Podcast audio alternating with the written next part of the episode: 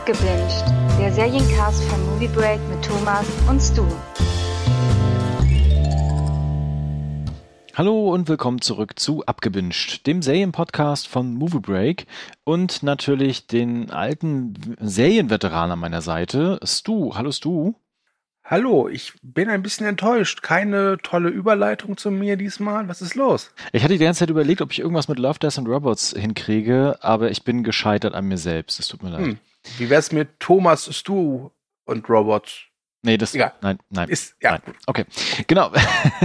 genau, willkommen zu abgebinged und äh, wie ihr gerade schon gehört habt, wir haben wieder Serien geschaut und vor allen Dingen eine ganz bestimmte Serie, die gerade sag ich mal, ein bisschen trendet im Internet auch und äh, glaube ich auch einen kleinen Hype ausgelöst hatte, als klar war, dass sie im Mai jetzt auf Netflix erscheint. Bevor wir aber dahin kommen, natürlich unser obligatorisches, was schauen wir aktuell und ein kleines Binge on it, not to binge, ähm, bevor wir uns dann ganz Love, Death and Robots widmen. Möchtest du mal anfangen, was du aktuell guckst? Äh, ja, aktuell habe ich äh, angefangen Malcolm in the Middle mal wieder zu gucken. Ich weiß, äh, ich komme so, ich bin so in dem Alter, der äh, diese Serie wahrscheinlich tausendmal gesehen hat, weil sie achtmal täglich auf Pro7 lief, zusammen mit Scrubs. Aber sie ist einfach großartig. Sie ist A, großartig und B, ähm, habe ich sie noch nie im Originalton gehört. Mm. Und das ist tatsächlich ganz interessant, weil ja doch die ein oder anderen Gags dann, die auf Sprache basieren, untergehen. Und ja, der Hauptgrund ist halt dieser brillant. Also das kann man nicht anders sagen. Und ich habe sie ja lange Zeit jetzt nicht gesehen und das ist so meine zu Bettgeh-Serie. Also vor dem Bubu machen gerne noch ein, zwei Folgen Malcolm in the Middle und dann äh, lässt sich viel besser schlafen. Ansonsten gibt's bei mir, was ich gerade gucke, eigentlich keine wirklichen Neuigkeiten. Das ist aber ja ein bisschen enttäuschend. Also da musst du im Juni nochmal ordentlich nachlegen. Dann. Ich versuche mein Bestes. genau, ich äh, schaue gerade ganz, ganz viel, habe aber nicht so viel abgeschlossen. Die laufen alle noch. Ich hatte ja letztes Mal schon gesagt, ähm, hatte ich ja gut, ist die Frage, ob der Podcast vorher rausgekommen ist. Auf jeden Fall gucke ich gerade in The Nevers. ähm, das läuft ja immer montags auf Sky. Aber das funktioniert tatsächlich. Schäm dich, Thomas, schäm Ja, aber das funktioniert. Ich habe ja Sky Ticket mittlerweile. Ich bin ja von Sky zumindest nicht mehr ganz so abhängig. Ich habe ein bisschen was machen können in meiner Sucht und äh, habe jetzt Sky Ticket und das läuft über die PS5 ganz okay, das funktioniert. Ja, jetzt weiß auch jeder, dass Thomas einer der wenigen ist, die eine PlayStation 5 haben. Ja, Gratulation. Ich, ich, ich erwähne das immer gerne. Es ist halt ein wichtiges Detail, das muss man dazu sagen. Ja. Äh, genau, es ist eine, eine tolle Fantasy-Serie mit starken Frauenfiguren. Also wenn ihr da Bock drauf habt, ähm, schaut euch mal einen Trailer an. Die lohnt sich. Genau, ansonsten habe ich immer noch liegen auf Netflix aktuell Dota Dragon's Blood. Da habe ich noch nicht weitergeschaut. Irgendwie fehlt mir da gerade das Interesse. Na, ansonsten Solar Opposites habe ich auch noch nicht weitergeschaut. Da fehlt mir die Zeit derzeit für. Ich muss aber gestehen, ich bin jetzt fast am Ende der ersten Staffel und äh, Stu, du hattest recht, die nimmt echt Fahrt auf. Und diese ja. Story mit diesen kleinen Minimenschen, oh, göttlich. Großartig. Genau, ansonsten natürlich Star Wars The Bad Batch habe ich angefangen. Sehr, sehr interessant, äh, weil das ja so den Übergang von der Republik zum Imperium darstellt und mit dieser Klontruppe das macht Spaß. Äh, dann habe ich angefangen Jupiter's Legacy. Da hatte ich lange gezögert. Wobei, ich oh, habe eine, Woche, hab ich eine Woche gezögert. Habe ich Ah, das hast du auch angefangen. Ja, aber nach einer Folge abgebrochen, weil ich es sau langweilig fand. Ja, ähm, ich, ich kann es verstehen, mich reizt die Thematik halt. Lustigerweise habe ich nebenbei Invincible angefangen und jetzt vermischen sich beide Serien ein bisschen. Das ist ein bisschen. Das ist relativ einfach. Invincible ist die gute Serie und Jupiter's Legacy ist die schlechte Serie. Aber Jupiter's Legacy schafft zumindest bei mir ganz, ganz viele Fragezeichen zu eröffnen, die ich irgendwie gerne weiterverfolgen möchte. Also irgendwie hat sie was. Und sie ist auch manchmal von den Effekten zwar trashig, aber irgendwie auch gar nicht so schlecht für eine Superhelden-Serie im Vergleich zum Beispiel zu den CV-Superhelden-Serien, die es so gibt.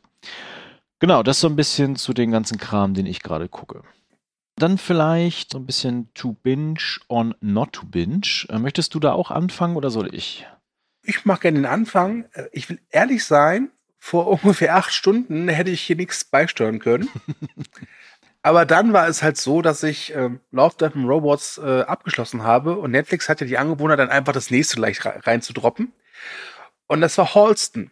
Eine Miniserie mit Hugh McGregor als Modedesigner Halston. Und ich dachte mir so, ah, von der Thematik her, nee.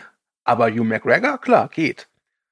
Holston erzählt in fünf Folgen, also seine Miniserie, vom Aufstieg des New Yorker Modedesigner Holston, der Bekanntheit erreicht hat dadurch, dass er Jackie Kennedys persönlicher Hutdesigner war und hat dann darauf ein Firmenimperium aufgebaut, was er dann aber so ein bisschen, ja, wie soll ich sagen, er hat es den falschen Leuten anvertraut oder besser gesagt, er hat es den richtigen Leuten anvertraut, war aber zu doof, ähm, sein Ego im Zaum zu halten, so würde ich das beschreiben.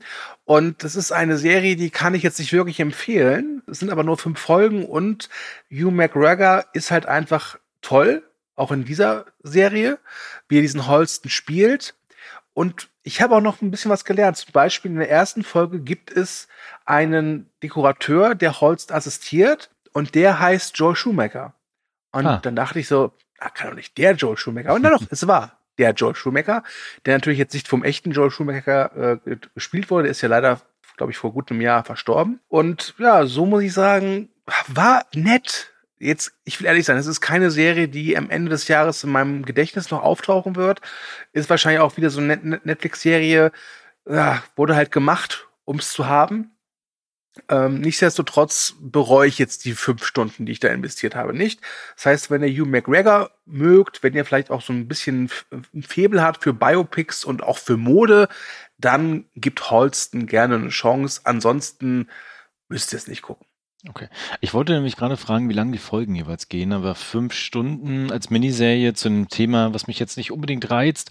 Hm. Du hast es mir nicht so unbedingt schmackhaft gemacht. Ja, es ist halt, also ich bin auch, ich, ich bin auch nicht äh, das Zielpublikum Ne?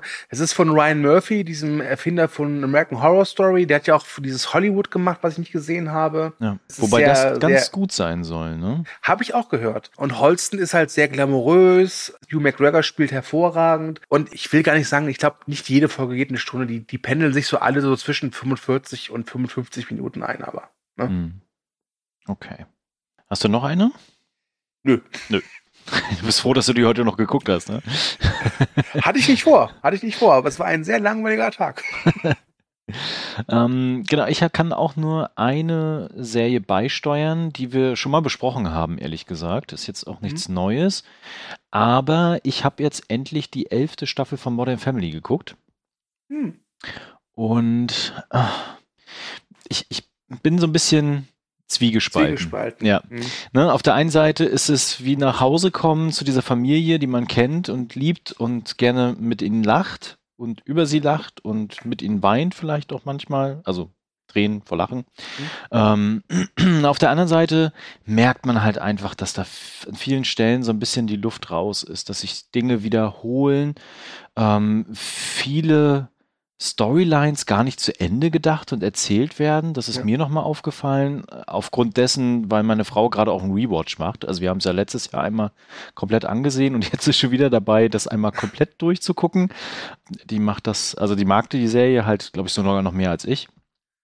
Und äh, die ersten Staffeln sind ja auch wirklich fabelhaft und grandios. Aber hier am Ende merkt man wirklich, dass dann so ein bisschen der Abschied tatsächlich sein musste ähm, aber, aber, das muss ich dazu gut halten, der Abschied selbst, auch wenn er sehr konstruiert ist und äh, gerade die Frage von Cameron, geht er jetzt oder nicht und auch so ein paar andere Sachen, ähm, so ein bisschen, okay, überhastet wirken, war es dennoch ein schöner Abschied, muss ich gestehen. Mhm. Ich weiß nicht, wie es dir geht. Du hast sie ja auch vor kurzem geguckt, ne? Genau, ich hatte die sogar als äh, DVD hier. Ähm, ich sehe es genauso wie du. Also es war schön, ich habe mich auch gefreut, die letzten Folgen zu gucken. Aber was, was mir jetzt auch wieder in der finalen Staffel aufgefallen ist, genauso wie in den letzten ein, zwei Staffeln davor, früher gab es einfach Figuren, die fand ich unglaublich amüsant und auch irgendwie charismatisch und charmant. Aber in den letzten zwei, drei Staffeln war es halt so, dass mich diese Figuren teilweise auch nur genervt haben. Also mhm. ich weiß, ich war früher totaler Fan von, ähm, von Cameron aber es gab jetzt auch in der finalen Folge gerade irgendwann den Moment, wo ich dachte, der nervt mich nur noch. Ja. Ähm, und das hatte ich bei einigen Figuren. Ich hatte das auch bei Alex. Ich äh, bin auch kein großer Fan davon, ähm, dass Haley Mutter geworden ist. Irgendwie. Das äh, fand ich eher auch anstrengend als amüsant. Äh, trotz allem muss ich auch sagen, sie haben es auch in der letzten Staffel wieder geschafft, dass ich ein paar Mal wirklich lachen musste. Und ja. ähm, das Ende war wirklich so, dass ich mir denke, komm, ähm, wenn eine Serie so ein schönes Ende verdient hat, dann ist es Modern Family. Denn ich habe die Serie auch schon öfters geguckt und ich werde mir ganz sicher spätestens drei, vier Jahren denken, boah, was soll ich heute gucken? Oh, wirst du mit Modern Family und dann die ganze Staffel oder Serie wieder gucken. Das ist klar. Es ist eine ganz tolle Sitcom. Ähm, die hat, glaube ich, die Sitcom-Landschaft auch sehr stark geprägt. Auf jeden Fall, ja. Und deswegen bin ich dankbar, dass es sie gibt. Aber ähm, vielleicht wäre es besser gewesen, wenn sie nach acht oder neun Staffeln schon den Schlussstrich gezogen haben. Nichtsdestotrotz, tolle Serie und man kann auch die finale elfte Staffel wirklich äh, immer noch gut gucken. Ja. Ähm, gut. Ich überlege gerade, ob ich noch irgendwas sagen will zur elften Staffel. Außer, falls ihr sie noch nicht gesehen habt, guckt sie unbedingt. Ähm, aber aktuell gibt es sie tatsächlich nur zu kaufen. Das ist echt ein Problem. Ne? Also auf Netflix ist sie halt noch nicht. Da müssen wir noch das, ein bisschen warten. Ich habe sie halt auch über Amazon gekauft in dem Fall. genau, aber ich hätte sie auch bei dir ausleihen können, ist mir übrigens eingefallen. Ja, ob, ob, ob ich sie dir gegeben hätte, ist die andere Frage. Das ist natürlich eine andere Frage, aber hätte ich so machen können. Tausche meine elfte Staffel Modern Family gegen deine PS5. Mhm. Okay, nein, nein, nein, da sehe ich jetzt nicht so wirklich Mehrwert. Okay. Gut, dann äh, verlassen wir tatsächlich schon äh, Binge or Not to Binge und steigen ein in Liebe, Tod und Roboter. Stu, magst du einmal ganz kurz zusammenfassen, was das Ganze denn ist und wo es herkommt und warum da so ein Hype drum gemacht wird? Okay, ich versuche es. Ich weiß gar nicht, wann es war. Ich glaube, es war, war vor zwei Jahren. Vor zwei Jahren, ja. Vor zwei Jahren. Da kam die erste Staffel oder Volume One von Love, Death and Robots raus. Und das ist im Grunde eigentlich nur eine Kurzgeschichten- oder Kurzfilmsammlung von animierten Kurzfilmen. Was dafür gesorgt hat, dass diese Serie schon vorab in aller Munde war, waren zwei Namen, wobei hauptsächlich ein Name. Das eine ist äh, Tim Miller, das ist der Regisseur des ersten Deadpool und des letzten Terminator-Films. Und das andere ist David Fincher, den wir hier, glaube ich, auch nicht vorstellen müssen. Die haben das, äh, ich würde sagen, produziert und waren auch so ein bisschen die, die Vorreiter, also haben das so auf den Weg gebracht. Äh, Hintergrund ist auch, dass Tim Miller, bevor er Deadpool gedreht hat, viel ähm, Animationsfilme gemacht hat, also so Kurzfilme, auch teilweise für Werbung, also für Videospiele zum Beispiel, mhm. mit den, glaube ich, Blur Studios, die jetzt äh, auch einige Kurzfilme beigetragen haben. Und das Besondere an Love, Death and Robots war, dass jede Folge hatte eben nicht nur ihre eigene Geschichte, sondern auch ihren eigenen Stil. Ja. Es war ein breites Potpourri ähm, von klassischer Handzeichnung bis hin zu modernstem CGI, was wirklich fotorealistisch ist. Ja, da müssen wir nachher auch nochmal drüber sprechen. Ja, definitiv. Und es war ein Hype, äh, es war sehr beliebt, die meisten mochten es. Ähm, man muss natürlich sagen, die erste Staffel hatte, glaube ich, 18 Folgen 18 und da waren 18 Folgen und da war nicht jeder Kurzfilm ein Renner. Aber alleine, weil sie halt kurz waren. Ich glaube, das längste, was du da gesehen hast, waren irgendwie 20 Minuten. Mhm. Und das muss man auch sagen, die Abspänne von diesen einzelnen Filmen sind auch immer elendig lang. Das heißt, 20 Minuten sind wahrscheinlich Netto-Spielzeit 15 Minuten. Ja. Deswegen fiel das nicht so ins Gewicht. Und jetzt hat Netflix, ich würde sagen, fast schon kurzfristig, so kam es mir vor, halt Volume 2 veröffentlicht. Diesmal sind es nur acht Folgen. Es wird auf jeden Fall Volume 3 geben. Es wird gemunkelt, dass das im Frühjahr nächsten Jahres rauskommt. Äh, wirkt auf mich so ein bisschen danach, dass sie irgendwie zwar jetzt auch wieder 18 Folgen parat hätten, aber mhm. das doch lieber aufteilen wollen. Ja. Ähm, was ich gar nicht mal so übel finde, muss ich sagen, aber dazu vielleicht später mehr. Und ja, am 14. Mai ist Love, Death and Robots rausgekommen und ja, ich habe es mir angeguckt und ähm, ich bin wieder hin und weg. genau, also ich hatte wirklich 2019 richtig viel Spaß damit. Ja. Ähm, ich habe, glaube ich, nicht ich habe, glaube ich, immer nur drei, vier Folgen geguckt pro Abend. Ich habe mir das aufgeteilt damals. Ja. Und ähm, da waren ja tatsächlich dann auch ein paar Folgen dabei, das hast du ja gerade schon angesprochen, die eher so nett waren oder mal also zum Schmunzeln eingeladen haben. Ich erinnere mich da an die Roboter, ähm, die da die Menschheit besucht haben, die ausgestorben ist. Hm. Und dann die Katzen gekommen sind mit den Daumen, also sowas halt eher, ne? Das ist mir auch voll im Gedächtnis geblieben, bis hin zu absolut fantastischen philosophischen Folgen, äh, wie die, ähm, äh, die Sima Blue Folge. Ja. Mit der künstlichen Intelligenz. Die, die ist fantastisch, ne? Ähm, aber auch noch ein paar andere wie Beyond the Aquila Rift, die einfach auch unglaublich gut aussieht. Und da kann ich gleich auch noch was zu sagen zur zweiten Staffel. Deswegen habe ich mich sehr darauf gefreut gehabt, dass dann irgendwann mal was kommt. Und wir, eigentlich haben wir ewig drauf gewartet, zwei Jahre. Mhm. Und äh, ja, tatsächlich, im April kam, glaube ich, die Ankündigung, von wegen, oh ja, im Mai kommt's. Ne? Ja. Äh, äh, Netflix kann ja auch keine Werbung, finde ich. Da sind ja, die also richtig also schlecht erste, drin. Ja, der erste Trailer wurde ja auch geleakt auf Reddit, da haben wir auch ja. eine News zugemacht. Und dann kam ein paar Tage später der offizielle Trailer, wo dann auch das Startdatum veröffentlicht worden ist. Und das fällt mir auch echt auf bei, bei Netflix, dass die, wenn der erste Trailer oder Teaser rauskommt von irgendeiner neuen Serie oder Film, kannst du davon ausgehen, dass der schon spätestens einen Monat später erscheint. Ja, das stimmt. Ja? Also da ja. sind die, äh, die wollen nicht so krass im Vorlauf was machen, sondern das dauert dann halt immer ein bisschen. Mhm. Übrigens, ja. Tim Miller hat zumindest auch bei einer der Episoden Regie geführt, und zwar Episode 8. Genau, der hat auch schon bei der ersten Staffel die letzte Episode gedreht. Die fand ich mehr so, oder nicht die eine, nicht die letzte, aber ich glaube, das war die mit Topher Grace und Mary Elizabeth Winstead. Ja. Äh, die hat er gedreht, die war ganz nett. Und jetzt hat er hier in Volume 2 halt die achte, der ertrunkene Riese. Da sage ich gleich vorweg, einer meiner Favoriten. Ah, da bin ich mal gespannt. Genau, wir wollen das jetzt auch so machen. Also wir reden jetzt nicht im Gesamten über die zweite Staffel, so wie wir es normalerweise machen würden, sondern wir haben uns gedacht, dadurch, dass sie ja relativ kurz und kompakt sind und auch nur acht Episoden, würden wir jetzt einfach mal Reihe durchgehen und so ein bisschen so sagen, wie wir es fanden, was vielleicht unser Favorit ist, was wir nicht so gut fanden und am Ende dann nochmal ein Gesamtfazit ziehen. Ja, ähm, ich würde auch schon mal prophylaktisch einfach eine Spoilerwarnung jetzt rausgeben. Ja, hm? definitiv. Genau, dann starten wir doch einfach mal mit der ersten Folge Kundenservice. Ich muss zugeben, ich habe äh, tatsächlich darüber nachgedacht, mir einen automatisierten Staubsauger zu holen, also einen Staubsaugerroboter. Ich überlege mir das nochmal. ja, allgemein muss man sagen, Roboter waren in dieser Staffel nicht so häufig vertreten.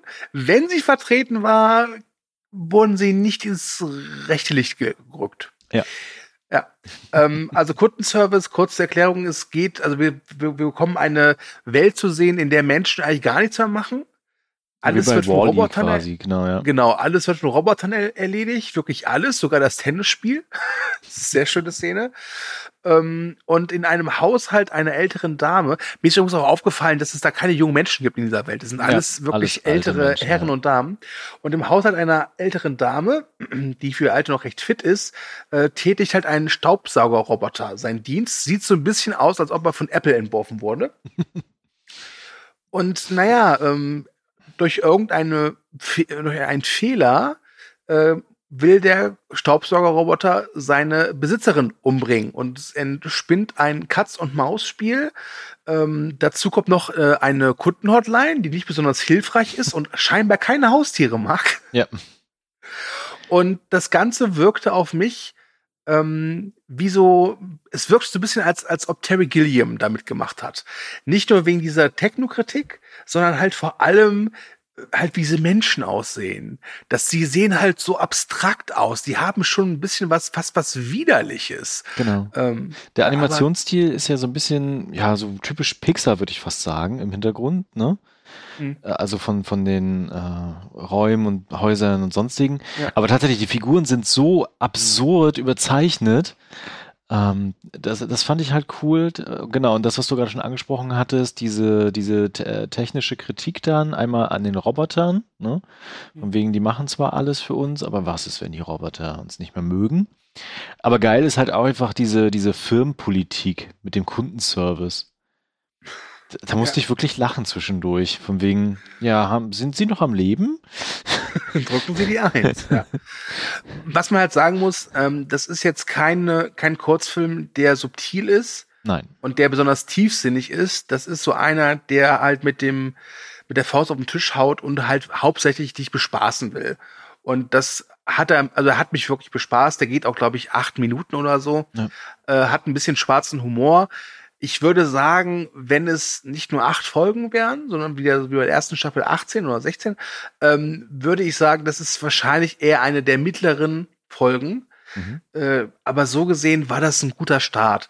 Ähm, ich muss auch sagen, es ist die Nee, Quatsch, stimmt gar nicht. Es ist die äh, eine von zwei Folgen dieser Staffel, die humoristisch geprägt ist. Alle anderen Folgen sind eher relativ ernst. Das stimmt. Ich fand den Hund ganz süß. so. Ja. Ich glaube, mehr gibt es dazu gar nicht zu sagen. Also wirklich äh, kurzweilig nett, aber tatsächlich nicht viel mhm. Tiefe dahinter. Ne? Eher ja. dann Haut drauf und der Humor halt. Ja. Ähm, die zweite Folge, die Folge Eis, die hatte auch einen sehr, sehr speziellen Look, fand ich. Ja, ich muss auch sagen, das war der Look, wo ich sagen muss, ich war froh, dass es ein Kurzfilm war. Ich glaube, länger als diese 10, 15 Minuten hätte ich das nicht äh, ausgehalten, so blöd es klingt. Aber ja. der hat mich zu sehr abgelenkt. Was ich der Folge aber geben muss, ist, dass sie schöne Bilder trotzdem hat. Sehr genau. schöne Bilder. Also so, so, so absurd das jetzt klingen mag. Genau, also in erster Linie geht's ja in der Folge, also klar, wir sind auf einem fremden Planeten, es gibt Menschen, die halt irgendwie verbessert worden sind, gemoddet, ne?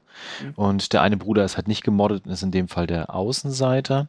Also quasi ja, die Umkehr schon von dem, wie es mal wahrscheinlich sein wird, wenn Menschen dann erstmal gemoddet sind, ne? Mhm. Und äh, gleichzeitig haben wir halt diese fantastischen Bilder von diesen Eisplaneten, der wirklich äh, surreal wirkt mit diesen riesen Walen am Ende, wo ich mir dann auch dachte bei der Szene so, boah geil, das würde ich mir auch gerne angucken. Mhm. Ähm, gleichzeitig steckt dahinter natürlich irgendwie so diese Kritik, ne, von wegen, was ist denn menschlich und wie können denn auch äh, gemoddete und nicht gemoddete Menschen dann irgendwie zusammenarbeiten, was macht das aus und sowas? Oder ist einfach nur Familie und Freundschaft wichtig? Das fand ich ganz mhm. nett ähm, ist aber jetzt auch nicht besonders tief. Aber ich muss dir recht geben, dieser Stil, der lenkt ab. Diese scharfen Kanten, diese Schattige dahinter mhm. bei den Figuren, das war ein bisschen anstrengend. Ich hatte irgendwie das Gefühl, das ist so ein Stil, äh, wenn er sich nicht bewegt. Also als Comic, glaube ich, hätte ich das genossen, mhm. aber als Bewegtbild hat es mich wirklich so ein bisschen gestört. Ähm, aber wie gesagt, nichtsdestotrotz, wenn die halt dieses Wettrennen machen, ja. Und diese Wale, diese fluchsziehenden Wale durchs Eis brechen, war das echt schön. Das kann ich nicht anders sagen. Mhm. Ähm, nichtsdestotrotz, äh, ich greife mal voraus, ist Eis für mich die schwächste Folge, was aber auch nicht heißt, dass ich die schlecht fand. Also ich fand, das Niveau war in diesen acht Folgen recht hoch. Genau, also würde ich mich tatsächlich anschließen soweit. Ja, wobei, eine Folge später, die fand ich am schwächsten. Okay. Ähm, genau, aber tatsächlich, aber wir sind halt trotzdem kurzweilig, ne? Also selbst wenn man das Gefühl hat, so von wegen, ah, ist jetzt nicht so geil, ne? Mhm. Aber diese, diese Welten, die da innerhalb kürzester Minuten aufgebaut werden, ja, die sind halt, halt immer fantastisch. Ne? Und was sie eben bei Eis auch gut, gut, hinbekommen, dass sie dir das so peu à peu halt zeigen, was das für eine Welt ist, in der du dich gerade befindest. Genau. Das fand ich auch ganz schön. Ja. Okay, dann gehen wir mal weiter zu Folge 3. AKA, die erste, der erste Auftritt in Staffel 2 des Fotorealismus. Äh, genau, Jäger und Gejagte. Ich muss gestehen, mit einer der darauffolgenden Folgen, die gleich kommt, für mich die beste und ein absolutes Highlight. Äh, mhm. Äh, auch wenn du eher die letzte Folge dann so siehst. Also erstens. Die, die, die, letzte Folge Eis fand ich war die schwächste. Nein, nein, die letzte Folge der zweiten Staffel, die du besser findest. Ach, pardon. Oder, oder sorry, eine ja. der besseren. Ja, ja. So, so. Ja, sorry, ja. Genau, also erstmal, ähm, genau, der Look, das sieht so unfassbar gut aus. Das sieht so Ah, das ist atemberaubend, wie gut das aussieht. Mhm. Und man erkennt das an vielen Szenen tatsächlich nur noch, weil die äh, Gesichter halt nicht aussehen wie Menschen. Ne? Das ist halt, dann sieht man das ganz klar noch, aber diese, diese Lichteffekte, ich glaube, das ist sehr stark schon die, vielleicht war es sogar die neue Unreal Engine mit Raytracing und sonstiges, aber gerade zum Anfang diese Wohnung und diese Lichter, diese Lichteffekte, boah, war das atemberaubend. Ja. Wobei das ja auch, glaube ich, mit die Folge war mit der härtesten Prämisse. Ja. Weil es geht ja darum, es spielt in der Zukunft und äh, Menschen können nicht sterben, außer sie werden halt ermordet, also, äh, ne, also Exit oder so Kopfschuss äh, oder sie hängen sich auf, aber sie können halt nicht durch Alter oder Krankheit sterben. Mhm. Und wir verfol verfolgen einen sogenannten Jäger und der spürt Kinder auf, denn Kinder scheint irgendwie sind verboten halt wegen Überbevölkerung. Und das erste, was wir sehen, ist, wie halt so ein, ich nenne es mal Kindernest halt äh, findet und die Kinder umbringt. Also es wird abgeblendet, wenn der erste Schuss fällt, aber ja, es aber macht schon sehr dieses, deutlich. Genau, als das kleine Kind ja. den kleinen Dino da hochgehalten hat, das war herzzerreißend für mich. Ja, und das ist, ähm, hatte so auch leicht so Blade Runner Vibes, fand ja. ich irgendwie. Ähm, und von der Optik her war das sensationell. Also, ich will ehrlich sein, wenn ich jetzt so die Top 3 der Fotorealismus-Sachen äh, hier in äh, Volume 2 wählen müsste, wäre das trotzdem der dritte Platz. Ja, das stimmt. Da kommt noch mehr. Ja. Da kommt noch mehr. Ähm, aber ich, ich will ehrlich sein, ich fand, dass die Welt mich irgendwann so ein bisschen verloren hat. Ich weiß nicht. Es war so irgendwie, dachte ich mir, es muss, ich weiß, diese Figur, die Hauptfigur, die fand ich irgendwann nicht uninteressant, aber irgendwie. Ja, der, äh, der, der fehlte halt noch was, ne? Also, da fehlte halt noch, ja, ja. Das ist, das ist tatsächlich eine von den Folgen, wo ich gerne einen Film von hätte. Genau. Ich glaube, als Spielfilm wäre das eine Bombe gewesen. Ja. So war es für mich halt eine interessante Story in einer mhm. interessanten Welt. Und was mich halt wirklich am Ball gehalten hat, war halt einfach das Visuelle. Also dieses, ich meine, wir alle haben Lion King gesehen, der ja schon wirklich fotorealistisch aussah. Aber das waren halt irgendwie Hyänen und Raubkatzen. Und jetzt siehst du da halt wirklich Menschen. Und mhm. wie gesagt, das wird in Volume 2 echt noch mal auf die Höhe getrieben mit der Folge, die danach kommt. Ja. ja. Was mich halt immer bei solchen Sachen abholt, ist halt tatsächlich die Frage von Unsterblichkeit und Menschlichkeit. Und das wird halt hier wirklich durchzelebriert, einmal, ja. in seiner kurzen, reinsten philosophischen Form. Das mag ich. Wenn sowas ist, ja. dann bin ich sofort Feuer und Flamme. Ja. Gut, dann gehen wir mal weiter. Und zwar tatsächlich zur nächsten Folge. Mein Snow absolutes Highlight. Boah, Alter, jetzt mal ganz ehrlich, du kannst mir nicht erzählen, dass es animiert war. Das haben wir doch recht gedreht. Das also, also, okay, zur, zur, zur Prämisse. Wir genau. sind auf einem fremden Planeten und ähm, da ist ein, ein unbekannter Mann, der irgendwas abholt, irgendwas kauft mhm. und auf den ein Kopfgeld ausgesetzt ist. So. Und es kommt zu einem äh, ja, Schießerei und er wird gerettet von einer jungen Frau. Und wir erfahren so nach und nach, dass dieser Typ, der heißt Snow und wohnt in der Wüste. Übrigens äh, Stimme von Peter Franson. Äh, ja, und der, auch das Gesicht. Genau, König ja, Schönhaar ja. aus äh, Vikings. Genau. Und wir erfahren halt eben, dass er äh, irgendwie was durch sein Erbgut oder so halt unsterblich ist. Also ihm wachsen auch Gliedmaßen nach. Also er verliert auch in dieser Schießerei eine Hand und die wächst immer nach und nach wieder. Ein kleiner an. Deadpool. kleiner Deadpool. Und äh, so blöd es klingt, aber diese Kopfgeldjäger wollen seine Hoden. weil da halt eben dieses Erdmaterial drin ist. Ja. Keine Ahnung. Ähm, ja, und es ist eine schöne Geschichte. Es ist, glaube ich, auch mit die längste. Die ohne Abspann auch so knapp 17 Minuten, würde ich sagen. Ja. Und das eine, was ich mochte, ist, es ist eine Top-Welt. Diese Sci-Fi-Welt ist richtig gut. Ähm, sie wissen, wie man die ausspielt. Also so, so Kleinigkeiten, dass sie in der Wüste sind und dann wird es Tag und die sagen, okay, wir müssen unser Zelt auf, äh, jetzt aufbauen. Denke, warum? Weil dein Zelt ist doch gerade jetzt hell. Aber nein, du kannst in der, in der, Sonne halt nicht überleben, außer du hast irgendwie Schatten oder so. Mhm. so. Dann ist sie sehr actionreich. Sie ist auch sehr blutig. Blutig also vor allen Dingen, ja. Sehr blutig, wirklich. Ähm, und unglaublich faszinierend. Und dieser Fotorealismus, ich sage es doch mal, ist der Wahnsinn. Wirklich. Also, genau, es gibt so ein paar Szenen, wo die Gesichter dann so in so Schatten und Licht untergehen, ne? Wenn du davon eine kurze Szene sehen würdest, könntest du es nicht unterscheiden, ob das tatsächlich ja. real gedreht worden ist oder ob, ob es ein Computer stand. Das ist ja, unfassbar. Ja, und allgemein hat die Folge auch eine saumäßige Stilistik. Allein so die ersten paar Szenen, wenn er da unterwegs ist mit dieser Maske und dieser Schweißerbrille, das sieht einfach nur cool aus. Und dass du einfach denkst, so, ja, ich will wissen, was, ist, was hat es mit dem Typen auf sich? Wirklich. Wenn sie nochmal einen Riddick-Film gemacht hätten, der gut wäre, dann mhm. hätte das so aussehen müssen. Mich hat das irgendwie in, äh, in, erinnert, oder ich dachte mir die ganze Zeit so, so könnte ein R-rated Star Wars aussehen. Oh, das wäre, oh, oh, ja. Das also stimmt, wirklich. ja. Ja. Und die Figur selbst ist ja auch so ein bisschen, also ich weiß nicht, ob es absichtlich war oder einfach Zufall, so ein bisschen angehaucht nach Rutger Hauer, auch aus Blade Runner. Mhm. Ja. ja. Also unglaublich gute Folge, stimmig, eine tolle Hauptfigur, einfach unglaublich blutig, actionreich, ne? Und ich saß wirklich da diese 15 Minuten oder was es sind davor und dachte mir so, geil, geil, ja. geil. Und auch hier nochmal der Hinweis, wie schon bei der letzten Folge, Episode, davon hätte ich gerne einen Film. Ja, nur anders wie bei der letzten Folge äh, war es einfach so, dass ich diesen Kurzfilm als das nehmen konnte, was er war. Ich hatte nie im Hintergrund dieses, dieses, dieses Gefühl so, ah, das müsst ihr weiter ausbauen. Mhm. Also ich glaube, dass diese Figur sich durchaus eignen würde für einen ganzen Spielfilm und auch die ganze Welt. Aber diese eine Geschichte, die sie da erzählt haben. Die ist rund, ja. Die, die ist einfach rund. Und äh, deswegen ist Snow in der Wüste schon auch eines meiner ganz großen Highlights in dieser Staffel. Ja. Wirklich. Ja, die, vielleicht sollten sie, äh, Neil Asher hat die Kurzgeschichte dazu geschrieben, den mhm. sollten die, glaube ich, öfter mal engagieren für sowas. Ist sowieso interessant, dass, glaube ich, fast alle Folgen oder die meisten wirklich auf äh, Kurzgeschichten basieren, von mhm. teilweise sehr bekannten Autoren. Ja. ja? Gut, dann äh, verlassen wir diesen kargen Wüstenplaneten und äh, kehren zurück zur Erde. Scheinbar. Und zwar im hohen Gras. Und jetzt muss ich gestehen, das ist die Folge, die mich am wenigsten gereizt hatte. Ähm, ja, da will ich auch vorweg schicken. Ich finde, sie ist auch eher so, sie ist okay, sie ist gut.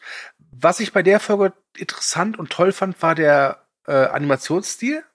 Der hatte sowas Comichaftes, aber trotzdem was sehr Erwachsenes und Düsteres. Mhm. Und es geht halt darum, dass ein ähm, Reisender, ich glaube, das spielt so, weiß ich so 1890, 1900 so um den Dreh wird das wahrscheinlich spielen, wo ja. halt die Dampflok noch so die schnellste Methode ist, von A nach B zu kommen.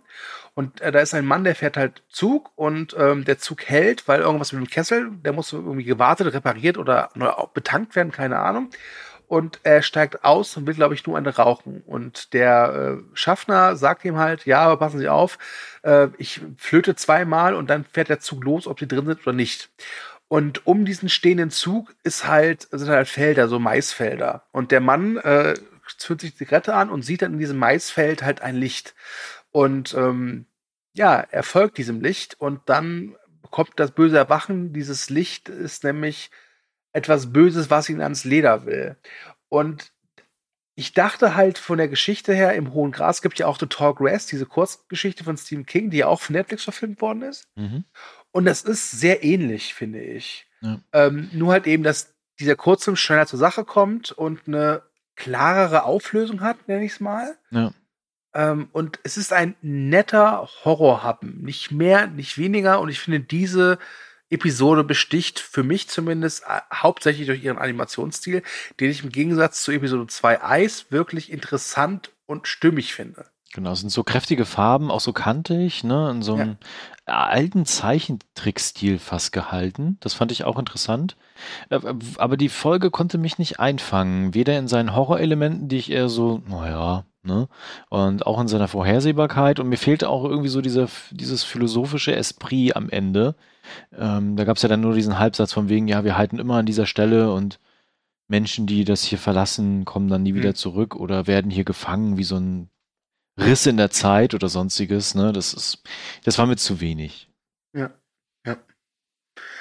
Gut, ich würde sagen, kommen wir zur sechsten Episode und damit, glaube ich, zu, zu meinem heimlichen Favoriten. ja. Es ist die, glaube ich, die kürzeste Episode mit, glaube ich, gerade mal vier oder fünf Minuten. Ja. Und sie heißt Bescherung. Ja, da, da war ich echt gespannt. Ähm, sie hat auch wieder einen sehr alten Stil, würde ich fast sagen, von der Animationstechnik her. Ne? Sowas wie fast so Polar Express mäßig, nur dass ich, ich war mir unsicher. Es wirkte auf mich teilweise, wie halt du schon sagst, so etwas ältere Animation. Genau.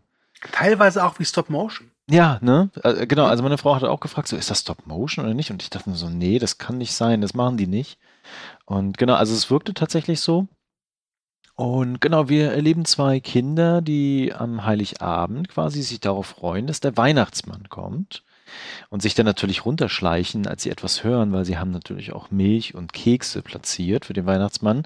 Nur ist der Weihnachtsmann nicht das, was wir aus unseren Coca-Cola-Geschichten kennen, äh, sondern ein ziemlich abstraktes Monster, seien wir ehrlich, ist ja. es, ich glaube, die Macher haben sich schon deutlich beim Design der Aliens ja, genau. Ja. Was mir jetzt die Frage aufwirft, kann es sein, dass der Weihnachtsmann aussieht wie ein Xenomorph und die Xenomorphen aussehen wie der Weihnachtsmann?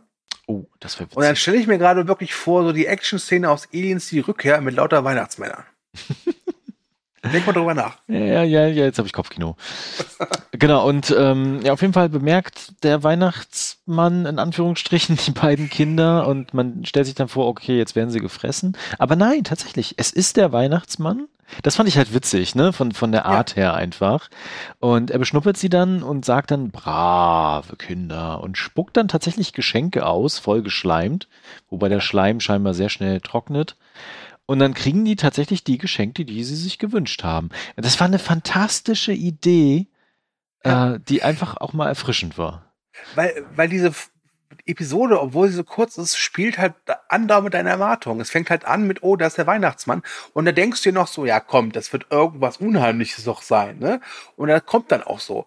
Und dann kommt dieses Alien dran und du bist aber nicht, du, du, also ich dachte zu der, nach einer Minute, okay, der Weihnachtsmann ist irgendwie böse. Also einfach so ein böser Santa Claus Captain aus diversen Horrorfilmen. Aber nein, es ist so ein Alien-Vieh, was auch sehr interessant aussieht.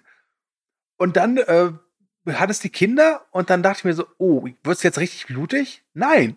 Dann kommt ja wirklich diese Szene, die trotz allem aber was Gruseliges hat, wenn er so diese so, also abtastet und abschnüffelt und dann so, brav. Und dann wirklich wie so eine Katze ja. das Gewölle auswirkt, wirkt er die Geschenke aus. Ja, genau. Äh, großartig. Und ich dachte dann immer so, okay, das ist, ich finde das gerade richtig genial. Und das Schöne ist, ähm, das funktioniert, glaube ich, auch nur in dieser Kurzfassung. Das kannst du nicht aufblähen. Das ist, nein, nein, nein. das ist eins, zwei gute Ideen und das war es auch. Aber mehr braucht es auch nicht. Und ich habe diese Folge wirklich sehr, sehr gefeiert und auch sehr genossen und mochte sie. Also ich mochte diesen Animationsstil, wo wir beide nicht ganz sicher sind, was ist das jetzt? Ist es jetzt vielleicht Stop Motion oder ist es einfach nur irgendwie eine Computeranimation. Vielleicht ist es ja auch beides. Ich, heute ist ja alles möglich. Mhm. Ähm, ich mag die Geschichte. Ich mag, wie schnell es auf den Punkt kommt. Ich mag den Humor daran. Ich mag die Horroraspekte daran. Ähm, deswegen eine Folge, die jetzt nicht so tiefsinnig ist, die aber für mich wunderbar deutlich macht, äh, was so großartig an Love, Death and Robots ist. Ja. Genau, also wirklich kurz, kompakt, nett. Ja. ja. Ähm, Thomas, was hältst du davon, wenn wir jetzt nach dem Weihnachtsmann noch einen kleinen Abstecher oder vielleicht noch zwei Abstecher oder einen Abstecher, also, also sagen wir einen Abstecher in den Bereich des Fotorealismus wagen? Genau. Das wollte ich nämlich jetzt gleich vorab sagen bei dieser Folge. Rettungskapsel mit Michael B. Jordan. Ja. Und als er zu sehen war, dachte ich, hä? Haben die jetzt da doch Realfilm-Szenen reingenommen? Ja. also man erkennt ihn sofort und man weiß, dass er das ist. Und auch wenn diese Folge, finde ich, ein bisschen schwächer ist, weil sie nicht viel ja. Impact hat einfach, sieht sie so unglaublich gut aus. Das ist einfach, also es ist schwer zu beschreiben. Also bei dieser Folge gab es mehrere Momente, wo ich dachte, ach komm, der Rappening feiert das doch jetzt gerade hart. Auf jeden Fall. Das habe ich tatsächlich, ja. Kurz zur Geschichte. Ähm, ein fremder Planet in der Zukunft sehr wahrscheinlich. Mhm. Ähm, ein Kampfpilot ist abgestürzt und begibt sich zu einem Rettungsbunker, der vermutlich kurz vor der Schlacht irgendwie abgeworfen ist oder dass sie irgendwie so ein Sicherheitssystem haben. Und in diesem Rettungsbunker findet er einen Roboter, der ihn eigentlich unterstützen soll. Aber weil der Bunker beim Aufprall beschädigt worden ist, hat wohl auch der Roboter was abbekommen. Und der Roboter sieht jetzt ihn als Feind an. Ähm, einzige Chance für den verletzten Piloten zu überleben ist es, sich totzustellen, beziehungsweise sich nicht zu bewegen. Und er muss dann irgendwie versuchen, halt diesen Roboter abzulenken oder auch, ähm, ja, dingfest zu machen. Und das sieht toll aus. Man sieht auch diese Raumschlachten, wo ich mir immer dachte, ja, stimmt. Raumschlachten. Die sind schon geil. ja, ja. Ich habe die schon lange nicht mehr so gesehen irgendwie. Ja, genau. so. Aber das, das, war, das war. Gerne mehr davon, gerne auch gerne, in anderen also, Filmen. Ja. ja, weil, also zum Beispiel, es gibt ja zig Science-Fiction-Serien, wo es auch Raumschlachten geht, aber die sehen halt immer billig aus. Mhm. Und das sah halt echt fulminant aus. Und ich mochte es auch sehr, dass du halt über diesen Konflikt, der da im Weltraum herrscht, gar nicht richtig wusstest, was da Sache war. Das war ja auch kom also das ist ja Nebensache, genau, ja. Genau äh, unerheblich.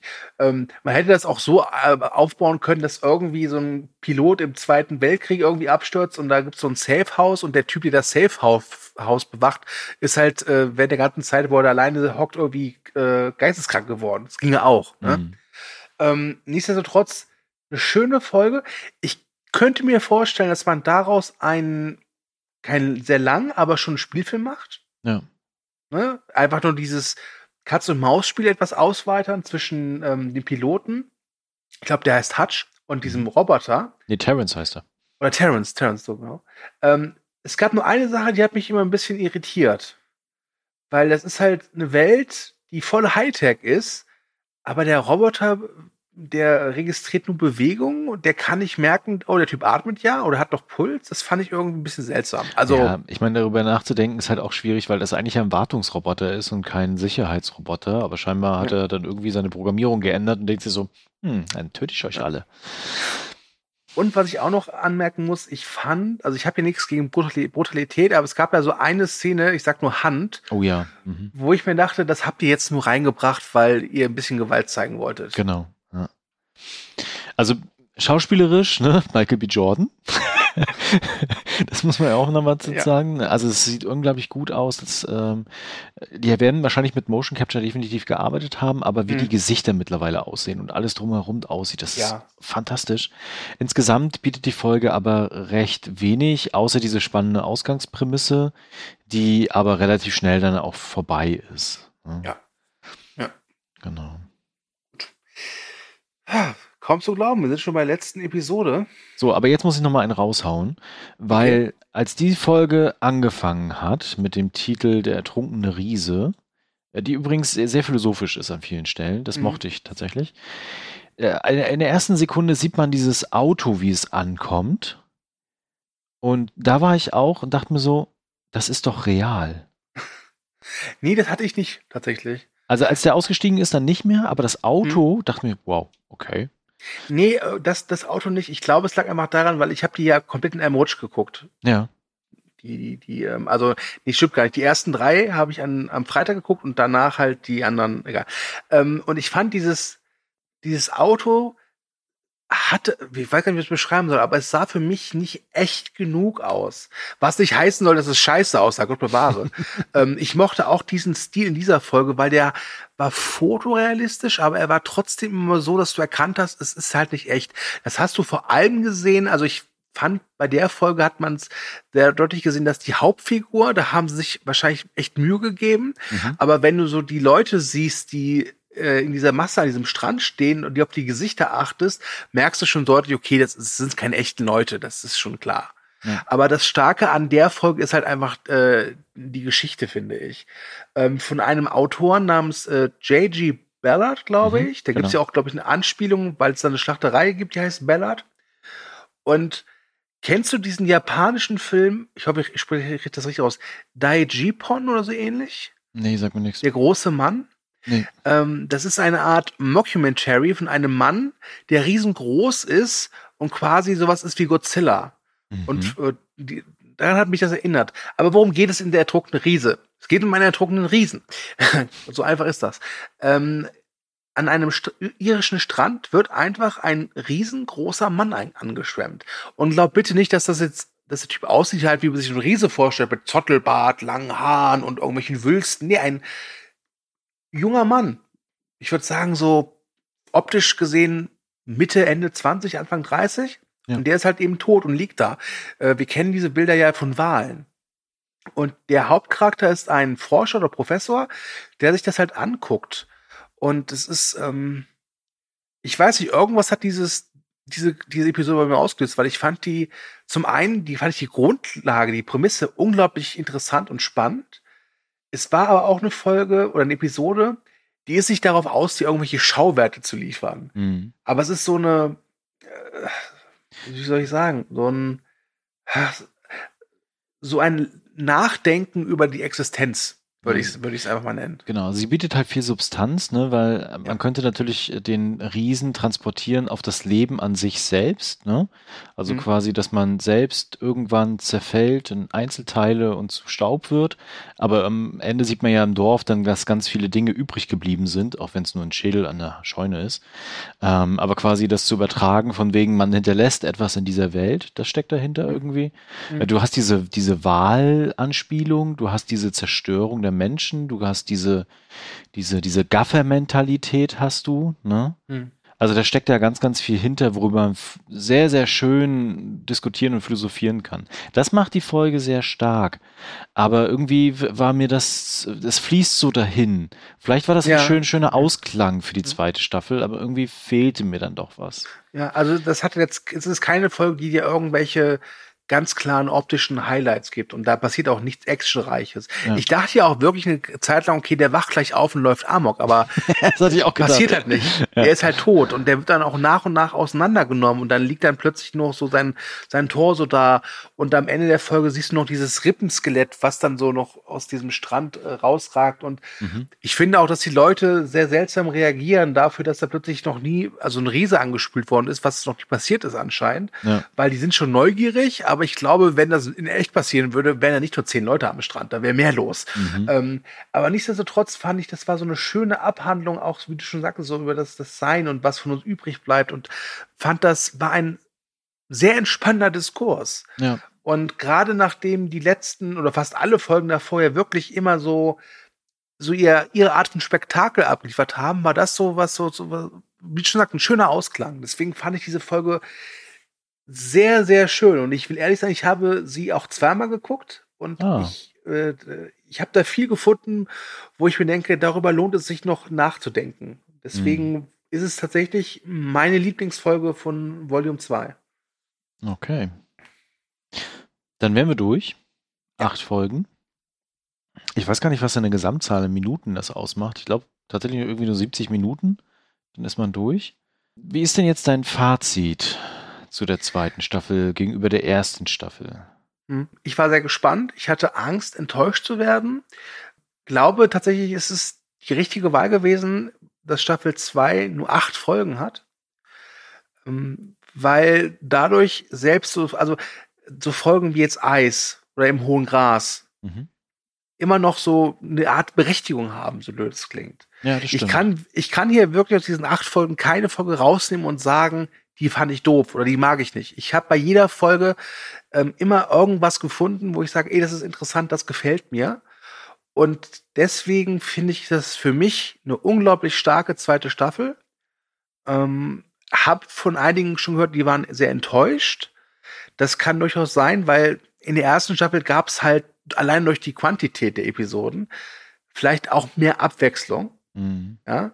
Aber ich äh, habe das wieder sehr genossen und wenn die dritte Staffel ähnlich abliefert, dann gib mir Staffel 4 und 5. Muss aber auch sagen, ich glaube, es ist echt ganz gut, dass jetzt irgendwie nicht alle sechs Monate eine Staffel rauskommt, sondern mit einem Abstand von eins, zwei Jahren ist es, glaube ich, sehr, sehr schön und es, ähm, ich bin sehr dankbar, dass es das gibt. Ich bin weiterhin großer Love Death Robots Fan ähm, und deswegen von mir ganz klare Empfehlung. Genau, ich kann mich da anschließen. Also mir ich hat das jetzt auch nicht gestört, dass es nur acht Folgen sind. Ganz im Gegenteil, ich hatte dann immer geguckt, so, ah, noch eine Folge, cool, yeah. ähm, und habe das auch sehr genossen. Ich kann das aber auch verstehen, wenn man jetzt sagt, so, oh, ist aber zu Ende, jetzt bin ich enttäuscht. Ähm, weil halt gerade die Anzahl dann doch ein bisschen kleiner ist, die Auswahl kleiner ist und die Abwechslung dann auch anders ausfällt.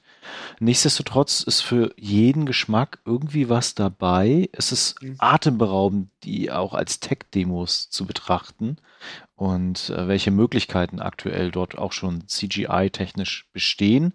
Gleichzeitig gibt's halt auch sowas, solche Folgen wie halt äh, Jäger und Gejagte oder Snow in der Wüste.